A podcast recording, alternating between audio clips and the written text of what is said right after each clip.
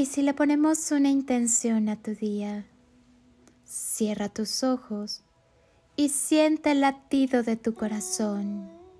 ¿Ya recordaste lo afortunado que eres? Vive agradecido por cada detalle en la vida. Todo lo que recibimos de la vida es un don gratuito. Compréndelo, acéptalo, disfrútalo, vívelo y agradecelo. Toca tu corazón, está latiendo. Muestra que estás vivo.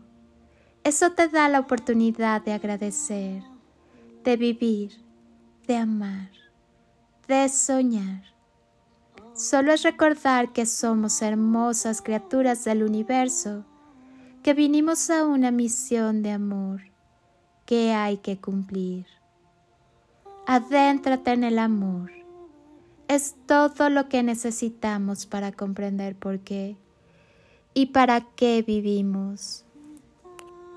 ¿Qué hacen las personas que ya están en una etapa del despertar? ya no pueden ver televisión o ven contenido seleccionado. Para ellos, competir ya no tiene sentido. En lugar de competir, prefieren compartir y divertirse. Saben que la quinta dimensión no es un lugar, sino una frecuencia, un estado vibratorio. Ya no tienen miedo de lo desconocido, saben que el mundo extrafísico es parte de la naturaleza y la paranormalidad debe verse como algo natural y no aterrador y perturbador. Saben que el diablo no existe. Lo que existe es un gran egregor alimentado por el orgullo, el egoísmo, la codicia, los miedos y las ilusiones. Disfrutan estar solos pero al mismo tiempo cuando están con otras personas, disfrutan y quieren estar con ellos plena e intensamente.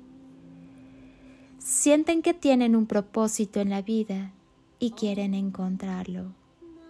Se dieron cuenta de que ganar en la vida no significa morir rico, y mucho menos derrotar a los demás para demostrar que son mejores y más combativos saben que ganar en la vida es superar sus propios límites y sus miedos y llegar al final de su vida con un corazón que late con gratitud e infinito amor, sabiendo que si no pueden satisfacer todo lo que han logrado, al menos lo han intentado.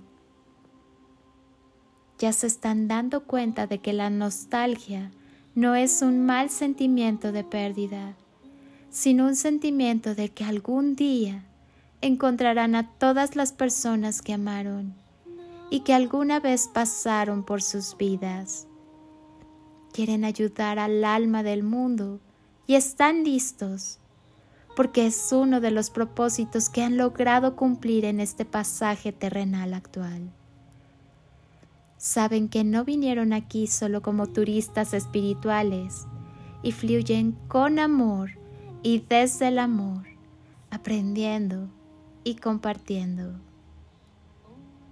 Soy Lili Palacio y si pudiera pedirte un último favor este día, es que ahí donde estás, así, así como estás con tus ojos cerrados, imagines que desde aquí te doy ese abrazo tan fuerte y lleno de cariño que tantas veces necesitaste y que jamás te dieron.